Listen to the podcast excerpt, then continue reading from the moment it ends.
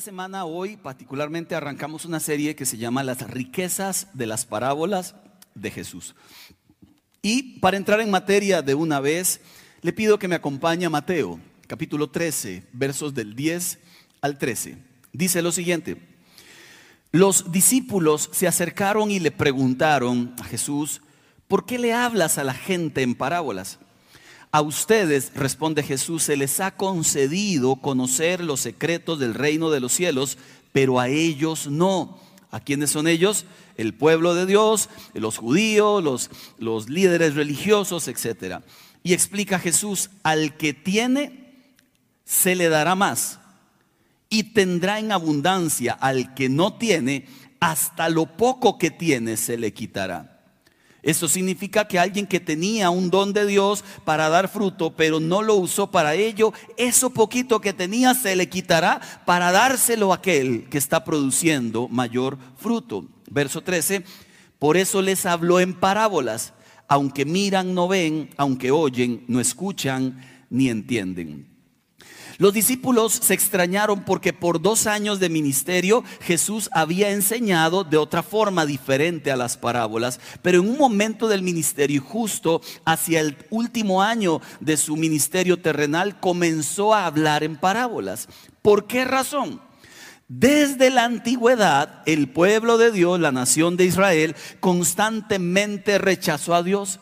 La obstinación, el pecado, era todos los días y Dios castigó a su nación muchas veces, pero ellos no aprendieron, porque cuando el corazón no está arrepentido, sinceramente, no existe consecuencia que le haga reaccionar. Cuando Jesús viene a la tierra, desciende, se encuentra con su pueblo, aquel pueblo que años atrás le había rechazado a Dios, ahora rechazan de frente a Jesús. ¿Cómo lo rechazan? Resulta que la Biblia allá en el capítulo 13 de Mateo es cuando Jesús comienza a hablar en parábolas, pero antes de llegar al 13 ocurrieron muchas cosas en el capítulo 12. Por ejemplo, en el capítulo 12 encontramos a los, al pueblo de Dios intentando matar a Jesús, planeando cómo matarlo los líderes religiosos. También encontramos a los líderes llamando a Jesús endemoniado. Hay que estar muy endemoniado para llamar a Jesús endemoniado, en serio. Y súmele que comenzaron a exigirle, danos una señal después de todo lo que había hecho. Era un pueblo terco, obstinado e incrédulo, que en la propia cara de Jesús lo rechazaron una vez más.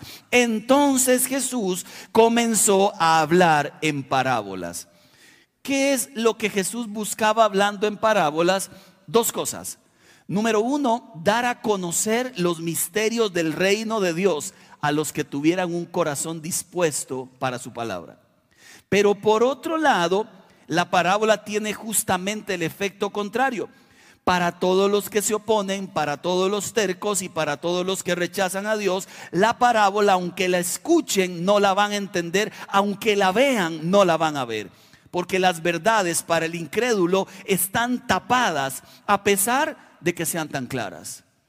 La parábola cumplía los dos objetivos y los sigue cumpliendo hoy. Las verdades de Dios son para el que anhela escuchar su verdad, pero esas verdades en un corazón duro son rechazadas abruptamente hasta el día de hoy. ¿No le parece grave? Que tengamos un corazón tan endurecido que ya la palabra que llega al corazón no produzca nada. ¿No le parece gravísimo que algo así ocurra en nuestras vidas? ¿Qué es una parábola? Simple, es una analogía, un símil, una metáfora, una comparación con una lección espiritual tomada de las historias de la vida cotidiana. La palabra, palabra parábola se traduce de dos raíces griegas que significa para, junto a, y vallo, lanzar. Esto es colocar a su lado. En pocas palabras, colocar al lado una cosa de otra para compararlas justamente si son similares de alguna manera. ¿Qué hacía Jesús? Tomaba una historia de la vida cotidiana que todos podían entender, con la que todos se identificaban e inmediatamente de esa historia sacaba una lección espiritual violentísima del reino de los cielos. Si Jesús hubiese nacido en Costa Rica en el 2023, es muy posible, creo yo, que hubiera usado elementos de nuestra cultura y hubiera dicho los huecos de la calle y después saca una parábola del reino de los cielos. Y todo el mundo, claro, ayer me fui en uno, porque son cosas con las que nos sentimos identificados inmediatamente. Cuando Costa Rica gana, ah, inmediatamente se creen campeones del mundo y le dan vueltas a la fuente de la hispanidad. Por eso es que el reino posiblemente todo mundo la hubiera comprendido. ¿Por qué? Porque hasta usted ha andado ahí brincando. Entonces, lo que Jesús hacía en aquel tiempo era regalar a la gente algo que la gente jamás iba a olvidar. El reino de los cielos es como, lo comparaba constantemente. Bueno, yo hoy, y más que hablar de qué es una parábola, para mí esa es toda la explicación precisa que necesitamos hoy, es hablar de ellas. Y empecemos con la parábola del sembrador, que tiene muchas historias muy maravillosas. Mateo capítulo 13, versos del 1 al 9. Ese mismo día salió Jesús de la casa se sentó junto al lago.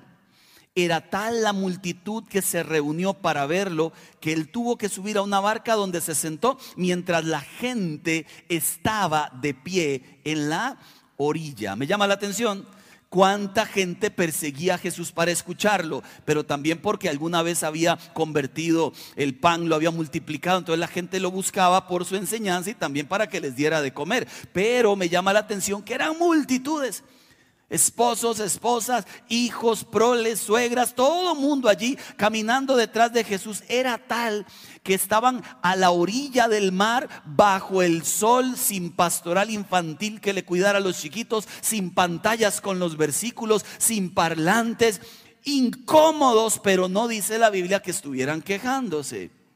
Por otro lado, encontramos a Jesús. Nunca exigió condiciones para enseñar. ¿En qué hotel va a ser? ¿Tiene aire acondicionado? ¿Cuánta ofrenda me van a dar? Y si echo fuera algunos demonios me pagan más. Usted no vio a Jesús haciendo eso. Usted ve a esa, esa actitud algunos pastores amantes del dinero, pero no a Jesús. Jesús se quitó todos los pretextos de encima porque él tenía una misión que cumplir. Alejó una barquita de la orilla, él se sentó en una barca, la cual la convirtió en un púlpito y tomó el aire como sus parlantes. Comenzó a hablar y el aire se llevaba su voz y ayudaba para que la gente hasta el último de allá pudiese escucharlo. Ahora, dice la Biblia, Mateo 13:3, y les dijo en parábolas muchas cosas como estas. Un sembrador salió a sembrar. Mientras iba esparciendo la semilla, una parte cayó junto al camino, llegaron los pájaros, se la comieron. Otra parte cayó en terreno pedregoso sin mucha tierra. Esa semilla brotó pronto porque la tierra no era profunda. Pero cuando salió el sol las plantas se marchitaron y por no tener raíz se secaron. Otra parte de la semilla cayó entre espinos que al crecer la ahogaron. Pero las otras semillas cayeron en buen terreno, en el que se dio una cosecha que rindió 30, 60 y hasta 100 veces más de lo que se había sembrado. El que tenga oídos, oiga. Quiero que sepa que los, los fariseos, esta gente, no entendieron nada. En cambio los discípulos tampoco, porque tuvieron que buscarlo otra vez a Jesús para decirle qué significa eso. Hoy para nosotros es muy fácil porque ahí en la Biblia está la interpretación que ya vamos a leer. Pero resulta que para los discípulos tampoco fue fácil en aquel momento. ¿Quién es el sembrador? Dios. Pero también cualquier persona que esparce la buena semilla. Cualquier predicador, cualquier evangelista, cualquier persona que escriba un libro y predique las verdades de Dios, no la verdad adulterada. Ese es un sembrador quién o qué es la semilla es la palabra de Dios. Resulta que esta parábola no hace énfasis en el predicador ni hace énfasis en la semilla. Eso no es lo importante. Lo importante es el terreno. ¿Qué es el terreno? Dígalo por favor. Mi corazón. No diga el corazón del paz, no, el suyo. Diga mi corazón. Ese es el terreno. La parábola se trata de alguien que siembra la semilla que es sembrada y el tipo de corazón donde esa semilla es sembrada.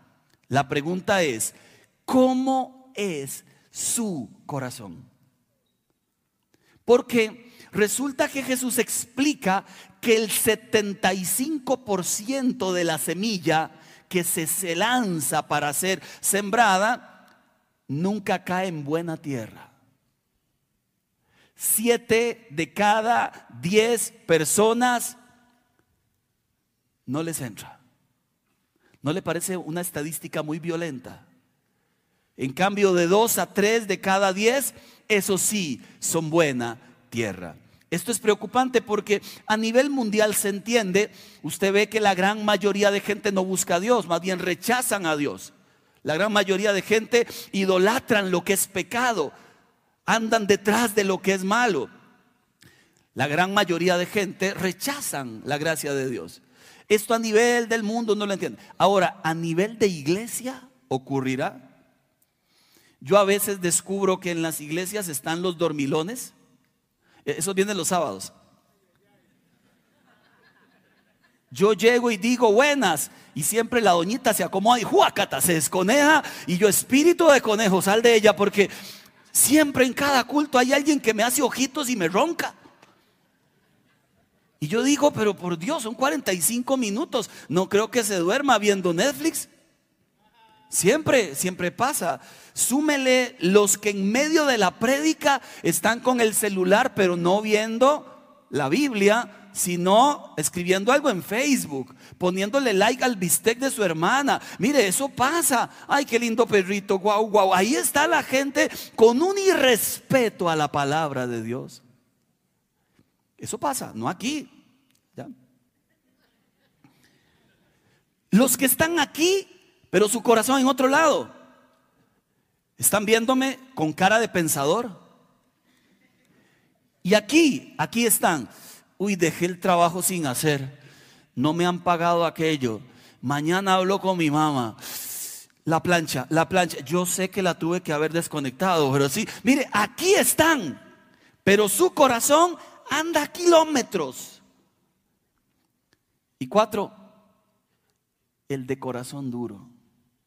Tantos golpes, tantas traiciones, tantos pecados, viene semana tras semana, se sienta, pero aquí no entra nada.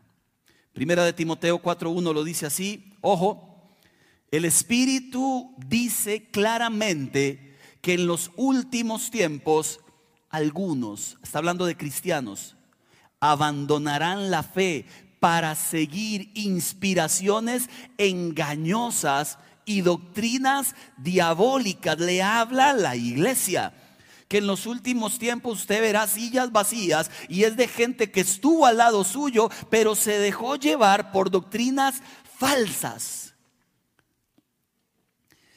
El asunto con la parábola es que el Señor espera una respuesta suya. ¿Cuál respuesta vamos a dar? Porque en la parábola usted tiene que identificarse con alguien. Generalmente en la parábola uno es alguien. Dios es otro de los personajes. Aquí la pregunta es, ¿qué va a hacer usted después de descubrirse en la parábola? Algunos comentaristas explican que la misión de esa parábola es recordarnos que a pesar de la mayoría de obstáculos que podamos tener en la vida, al final Dios siempre traerá grandes cosechas. Eso, Usted siga trabajando, siga esforzándose, siga intentándolo, porque a pesar de los obstáculos, el Dios que usted tiene es capaz de con poco levantar grandes cosechas. Esa es la historia con la parábola. Y eso me emociona en realidad, pero Dios espera una respuesta suya. Cuando voy a comprar ropa con Jackie, eh, ya aprendí, ya aprendí, eso se aprende, hombres, eso se aprende. Voy a hacer un libro de eso. A mí no me gusta porque eh, ya aquí entra a la tienda, se mide seis blusas y después tiene la humildad de decirle a no gracias. Al principio yo me ponía rojo. Y yo decía, mi amor, cómprese algo, por eso está la muchacha. Luego entendí que entre ellas se entienden. Ahora cuando dice no gracias, es de las mismas suyas, tranquila. Y yo me voy, ahora me siento a leer ahí el iPad, a leer algo mientras la espero. La única parte que tampoco me gusta ahora, porque ya me acostumbré a esa primera parte, es cuando me llama, mi amor, está en el vestidor. ¿Cómo me veo? Ella espera una respuesta. Generalmente yo hago una respuesta tramposa. A veces ni la veo y le digo espectacular, porque sé que entre más rápido le diga, más rápido nos vamos. Pero resulta que eso es trampa. Si ella me está preguntando, es porque quiere lucirme. pero entonces, ¿qué tengo que hacer? Dar una respuesta honesta. Cuando usted en la Biblia encuentre su corazón de los que voy a hablar, tienes que dar una respuesta honesta. No puedes dar una tramposa. Porque usted tiene hoy que identificarse con uno de los cuatro corazones de los que vamos a hablar. Roberto Frickle, que es un escritor, pastor, escribe que estas cuatro tierras de las que habla el Señor se pueden comparar perfectamente de esta manera. Número uno, los de corazón duro. Número dos, los de corazón sin raíz. Número tres, los de corazón a medias. Y número cuatro, los que cuando llega la semilla ponen todo el corazón. Comenzamos. Número uno, los de junto al camino. Estos son los de corazón endurecido. Mateo 13:4, mientras iba esparciendo la semilla, una parte cayó junto al camino, llegaron los pájaros, se la comieron. Jesús lo explica así, Mateo 13:18. Escuchen lo que significa la parábola del sembrador. Cuando alguien oye la palabra acerca del reino y no la entiende, viene el maligno, el diablo, arrebata lo que se sembró en su corazón. Esta es la semilla sembrada junto al camino. Cuando los sembradores salen a sembrar, hacen surcos, labran la tierra, pero cuando el sembrador tira la semilla, él hace algo como esto, lanza la semilla. Mucha de ella cae en el terreno correcto y otra como es tanta cae a la orilla del terreno esa orilla del terreno suele ser dura, seca, áspera. La semilla que ahí cae no tiene ninguna esperanza de brotar. Y además, si la gente pasa por ese trillo, la va a destruir cuando camine sobre ella. O los pájaros del cielo van a creer que es, le sembraron para que ellos coman. Entonces van y toman esa semilla. Ese corazón y esa comparación justamente es el corazón endurecido. Esa ave que viene y arrebata es el diablo, que cuando ve que el corazón está duro, simplemente llega y te arrebata aquellas verdades de la palabra de Dios. Y esa persona sale de la iglesia exactamente igual como entró, sin un solo fruto. Porque el corazón se endureció. Dice la Biblia que el problema se da cuando oyen, pero no entienden nada. Entonces, oyeron, no entendí y me quedo así. Error. Si usted no entiende algo, pregunte, hable, busque, vaya a la casa, estudie, pregúntele al pastor, hable con un amigo, pero nunca se quede con la duda. Fue lo que hicieron los discípulos. Lo buscaron después y le dijeron, Señor, no entendimos nada, ¿nos explicas? Y allí la verdad entró en el alma de estos discípulos. Averigüe, investigue, profundice, oremos con humildad como en Job 34, 32. Enséñame, Señor, lo que no alcanzo a percibir. Yo he escuchado predicaciones tan profundas, los siete pináculos del monte. Eh, y mira, y, al final uno dice, wow, ¿entendió algo? No, pero qué profundo. No se vale.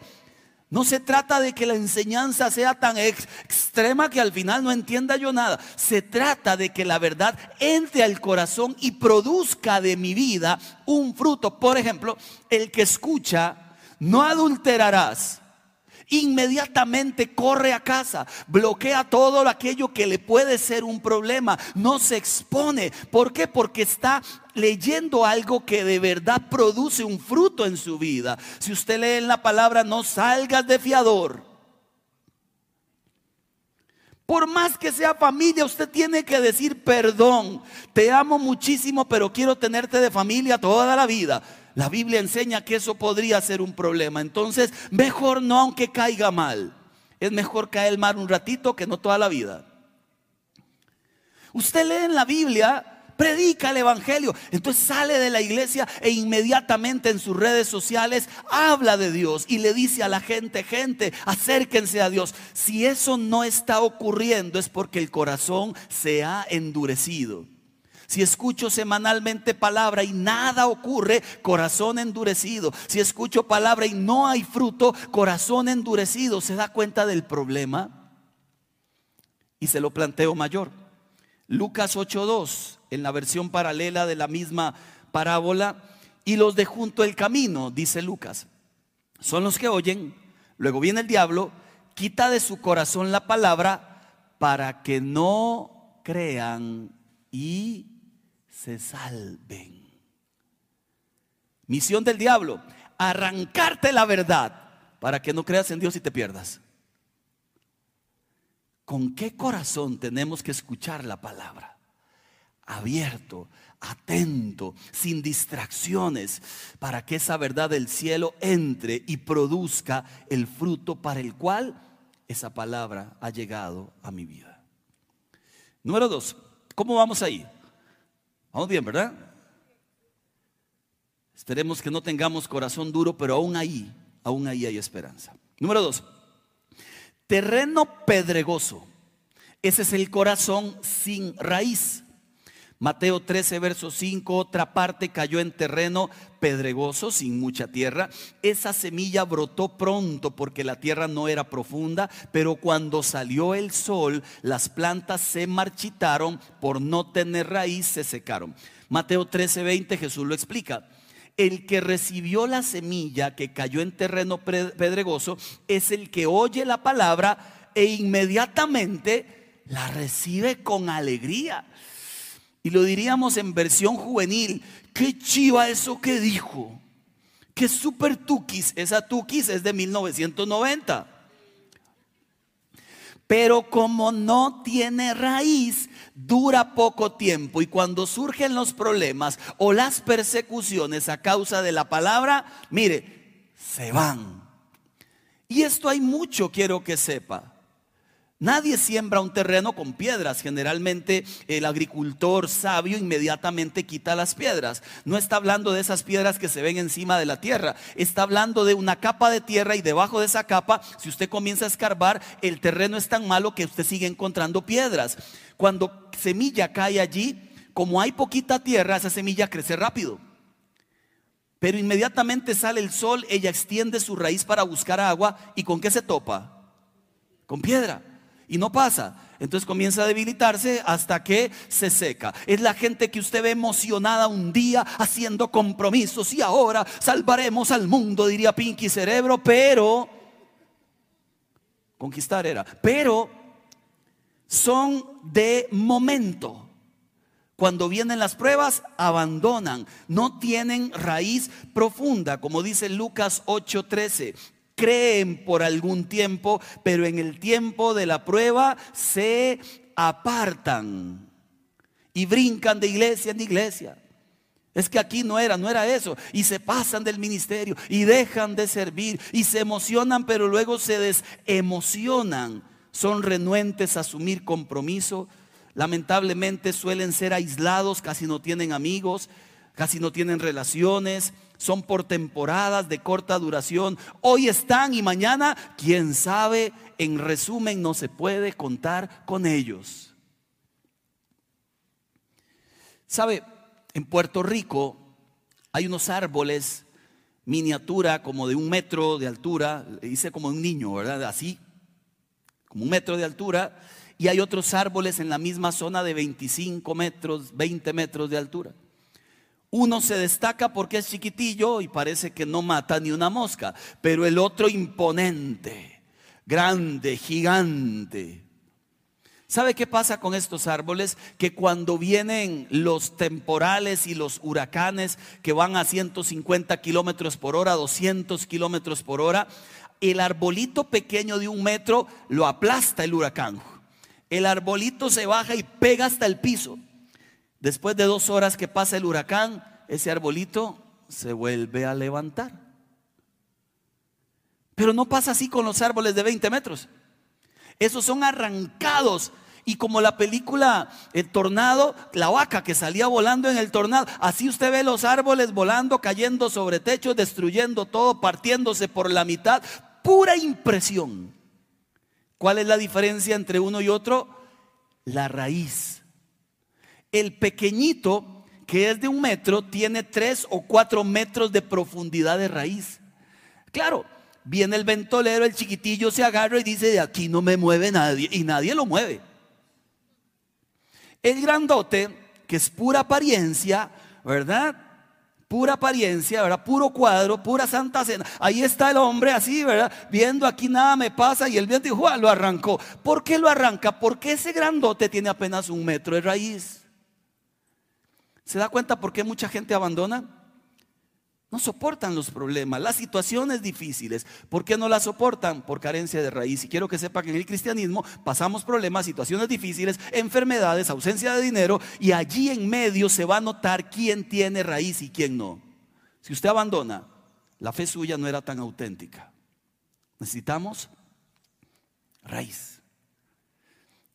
Número uno entonces, corazón duro.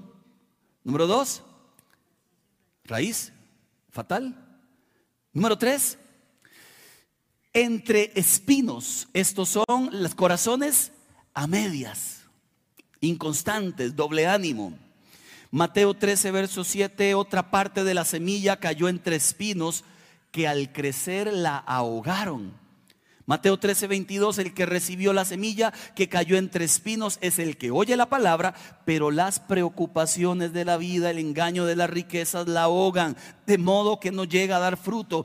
Es que usted llega a la iglesia, está emocionado, recibe palabra, pasa al frente, le oran, sale lleno de la presencia de Dios, pero cuando llega a casa, todos los afanes, las angustias, el dinero, los placeres comienzan a llegar a su mente y termina usted cediendo ante el placer de este mundo. Santiago era el que decía, el que es amigo del mundo es enemigo de Dios. Y ese montón de mala hierba, maleza, tenemos que arrancarla porque ahoga la palabra que Dios puso en su corazón. Aquí nosotros tenemos palmeritas por todo el terreno, ¿se ha dado cuenta? Y ha salido por allí una enredadera maligna. Miras que, que de verdad, en serio, si usted la deja, comienza a enredar a la palmerita. La palmera suele ser abierta con sus hojas, da sombra. Me encontré algunas que era una hojita así, todas las demás estaban atrapadas por la enredadera y me dio mucha cólera santa, pero cólera.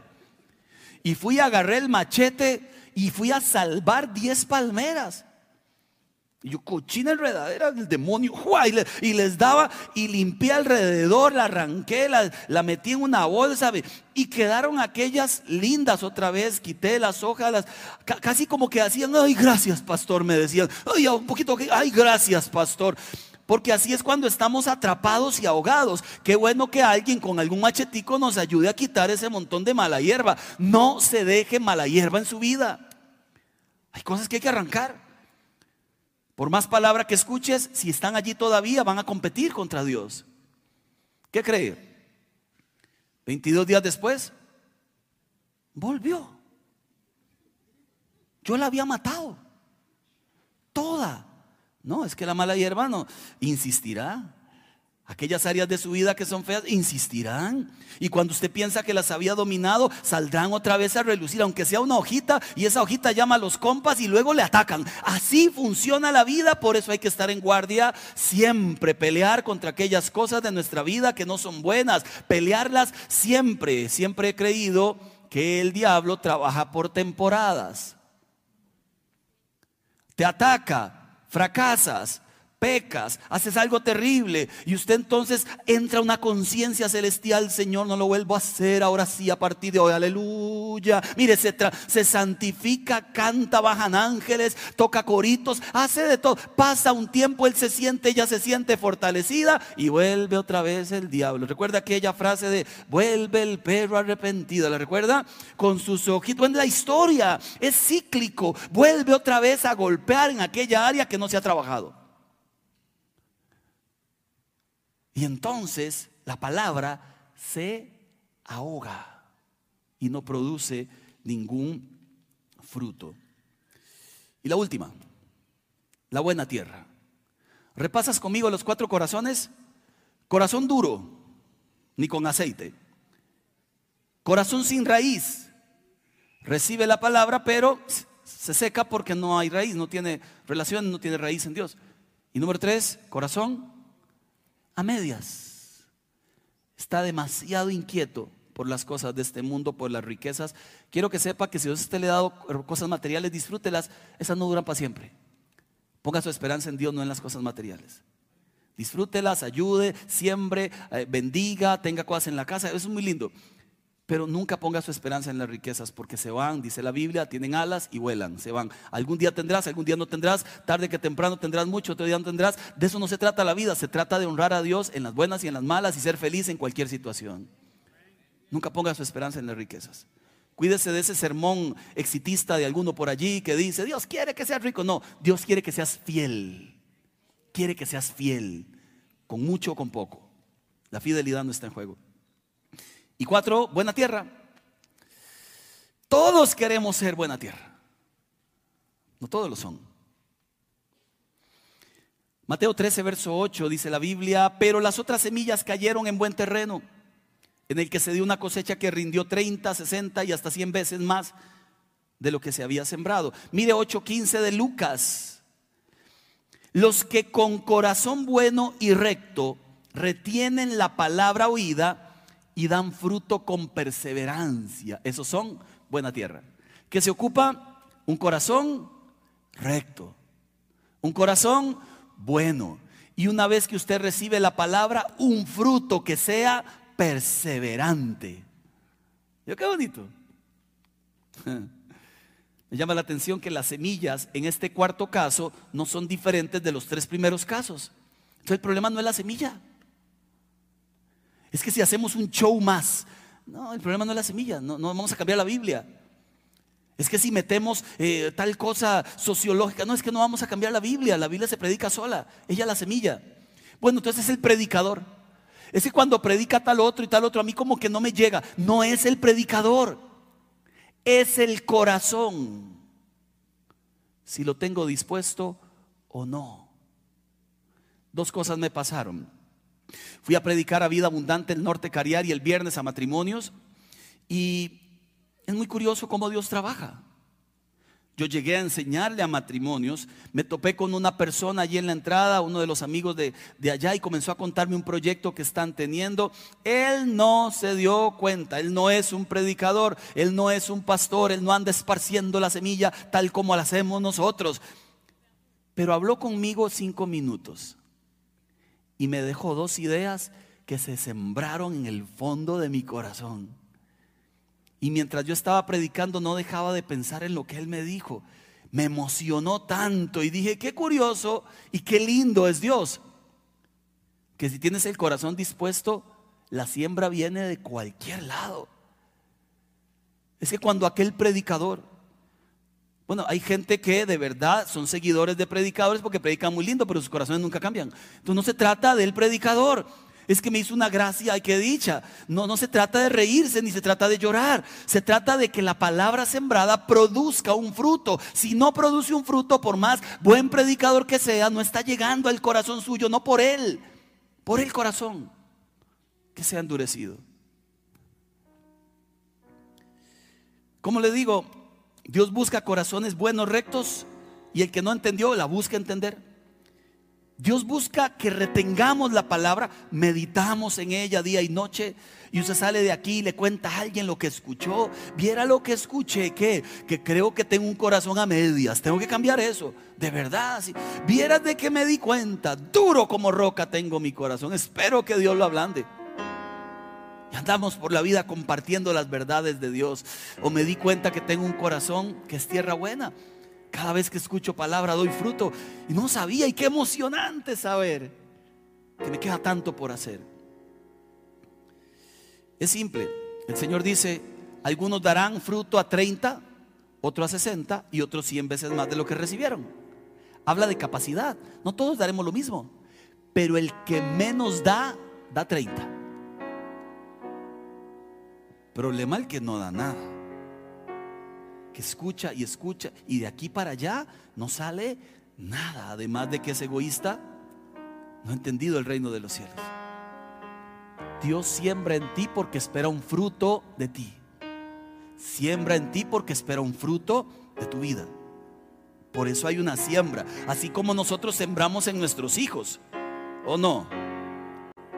Y les damos todo el esfuerzo y ahí está la casa. Todo el esfuerzo y ahí está la ropa. Y algunos que piden más ropa de la cuenta. Todo el esfuerzo y ahí está la comida. Y el estudio. Todo el esfuerzo. ¿Por qué? Porque esperamos de ellos algo. Que sean personas de bien. Que se preparen, que estudien. Que el día de mañana se casen bien casados. Y que el desorden que tienen ya ahora sean ordenados. Uno espera algo. Dios espera algo de su siembra. Espera algo de la siembra que ha tenido contigo y conmigo. Cuida la viña, la riega, planta, hace, porque espera que demos fruto. Pero si el corazón se endureció, no va a dar. La segunda historia que le cuento fue en un congreso de, de la FABA, dos, tres años atrás. Lo hicieron en Coronado y yo ese día llegué deseando una respuesta de Dios. Hay días de días. Hay momentos donde uno va a la iglesia solamente pensando, Señor háblame. Otro momento donde vas a la iglesia porque estoy acostumbrado a ir a la iglesia. Ese día yo fui al Congreso con una petición en mi corazón. Necesito una respuesta de algo en mi vida, Señor. Por favor, de alguna forma, de alguna forma, con estos predicadores, háblame. Esa fue mi oración. Pasó el primero, un predicador brasileño extraordinario. Yo apunté todo, estaba con deseo de que Dios me hablara de alguna manera, pero, pero leí todo el sermón allí. Yo decía, buenísimo, pero no tiene que ver con lo que estoy viviendo. Señor, el que sigue. Mire, y ahí comenzaron. Señor, en medio de la administración, y yo veía que algunos pasaron ahí llorando, y, yo es que no siento llorar ni nada, pero háblame, Señor. Esos momentos de, de deseo por escuchar la voz de Dios. Llegó una predicadora, Gloriana, la esposa de Danilo Montero, comenzó a enseñar. Y mientras estaba enseñando, yo seguía esperando esa respuesta de Dios de boca de alguno de los predicadores. Ella dijo, vamos a leer un versículo, es un poco largo, pero léanlo conmigo. Lo puso en la pantalla en gigante, yo comencé a leerlo y en un momento de mi lectura era como si Dios me lo estuviera recitando al oído. El versículo es extraordinario, pero me, lo dieron a mí, así que no se lo comparto.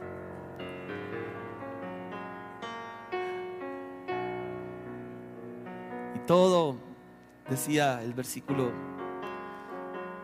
lo que habías perdido y todo lo que habías perdido por causa de tu mal corazón, qué sé yo, Dios lo recuperará, levantará tu lagar, pondrá alrededor un cerco.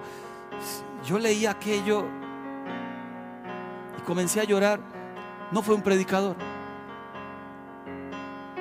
no fue un famoso, no fue un chiste, fue la misma palabra depositada en un corazón que estaba desesperado por escuchar a Dios. Y comencé a llorar. Me secaba las lágrimas y aquí me volví a ver como mujer sabia No es, ¿qué le pasa? ¿Qué llora? No. Me tomó un hombro y comenzó a orar. Solo Dios sabe las cosas que ocurren cuando abres el corazón. Y de eso estamos hablando. Que si el corazón no ha sido como el cuarto y no ha dado fruto, usted tiene uno de los tres primeros. Pero hay esperanza. El Señor dice en Ezequiel, y les daré un corazón nuevo.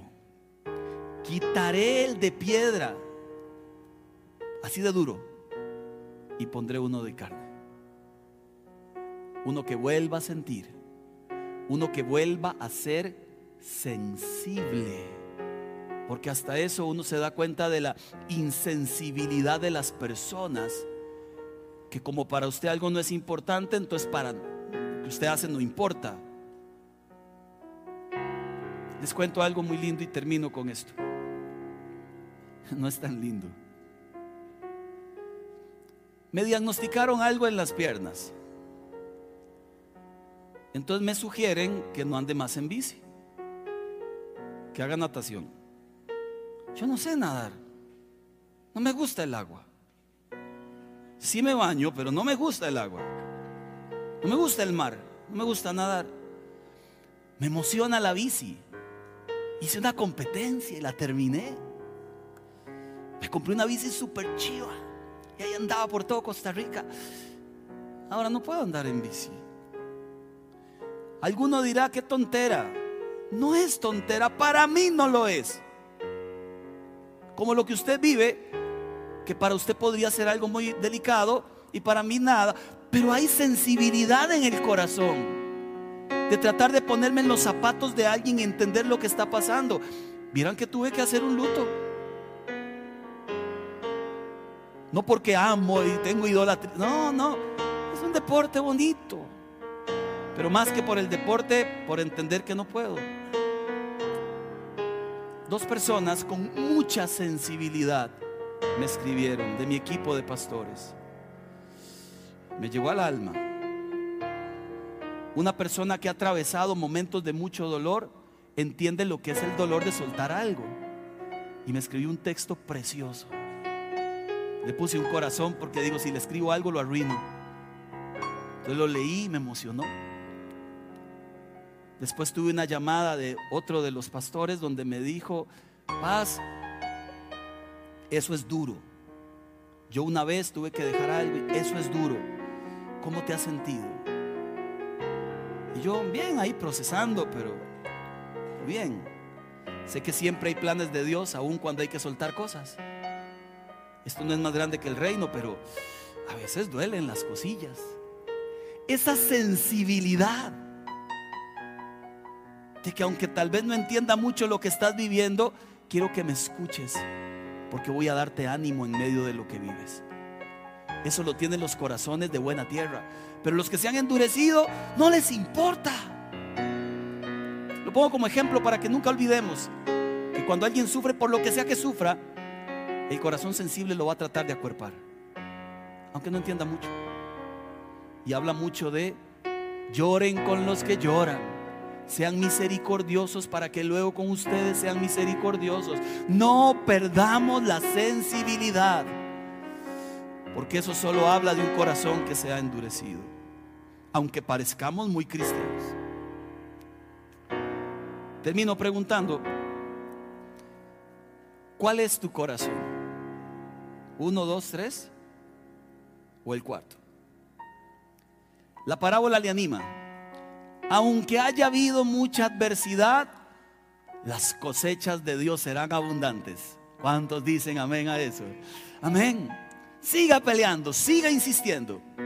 Las cosechas de Dios serán abundantes. Dos, tienes una gran responsabilidad. Eres la tierra que Dios quiere sembrar. Déjate sembrar por Dios. Pon en práctica hoy mismo todo. Ve y comparte. Habla a los demás que si el corazón se ha endurecido, clama a Dios diciéndole, pon uno nuevo, sensible a ti y a las necesidades de otros. Pon un corazón nuevo, Señor. Pon uno nuevo. aprenda a llorar otra vez y a quebrarse delante de tu palabra. Que aprenda a experimentar otra vez lo que significa escuchar la voz de Dios. Ayer puse, y ayer, todo el día, música de, de Palabra en Acción, 1990. ¿Por qué? No sé, busqué, ay, qué bonito, ahí puse, eh, tu nombre, oh Dios, es puro y santo, bendito sea tu nombre. Quiero levantar mis manos, quiero levantar mi voz, ofreciendo a ti mi vida. Ha de creer que, que me volví a quebrar. Estoy muy lloroncito últimamente.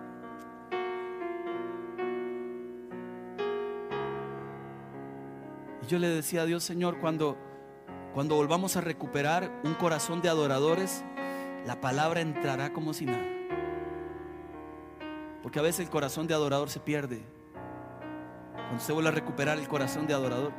Y allí en casa, no espera el culto, allí en casa se llena de alabanzas y ahí en lo secreto adoras a Dios. Cuando vuelvas a recuperar el corazón de adorador, llega esa palabra del cielo y esa tierra ya está trabajada.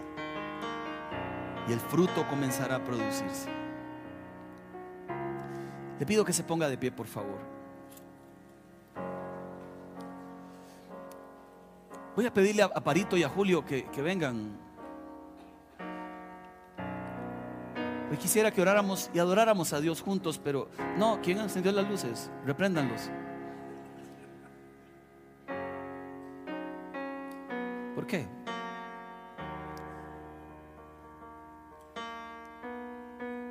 Gracias. Yo no voy a hacer un llamado. ¿Quién tiene el corazón duro? Ya el Espíritu lo hizo. Ya el Espíritu habló delante de sus ojos como llamas de fuego, Él sabe cómo es usted cuando sale de acá, cuando lee su palabra, cuando escucha sus mensajes. Él sabe cómo es usted. Él sabe lo que usted atraviesa. Él sabe lo que necesita un corazón endurecido quebrarse de una vez por todas y no ser tan matón, tan arrogante, orgulloso. Todo lo sé, nada me duele. no es cierto. Las cosas deben dolernos. Hay momentos donde tiene que entrar el Señor y quebrar el poco de orgullo que queda. Porque definitivamente es uno de los camaleones más feos, camaleónico orgullo.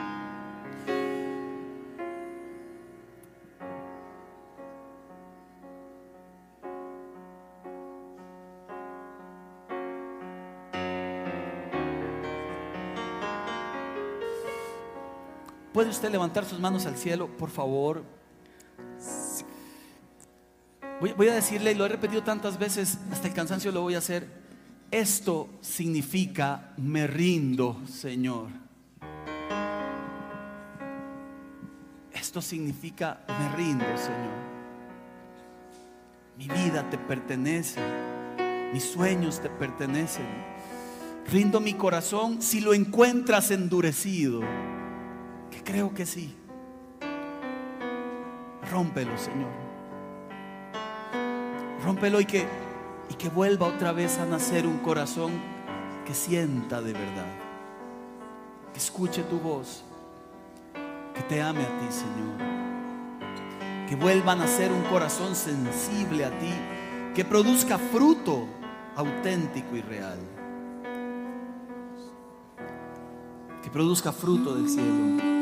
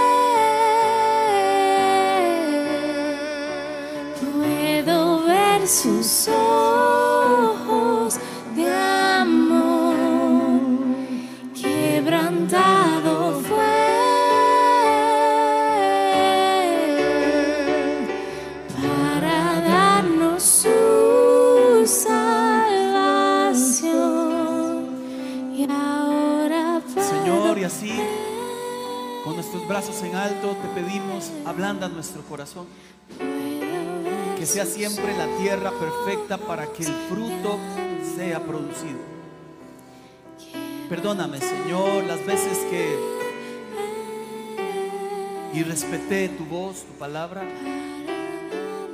Las veces en que no he tomado en serio tu instrucción.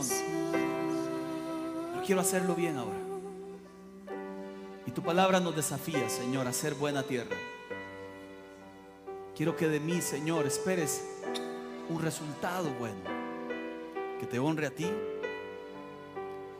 Que te alabe a ti. Que yo viva para ti, Señor. Seguiré insistiendo sabiendo que aunque hay obstáculos, las cosechas de Dios al final son grandes. Y tendremos una cosecha grande, Señor. Y tendremos, Señor, una cosecha grande. Puedes decirlo conmigo, tendremos cosechas grandes. En el nombre de Cristo Jesús. Amén. Y amén. Que la paz de Dios esté con ustedes.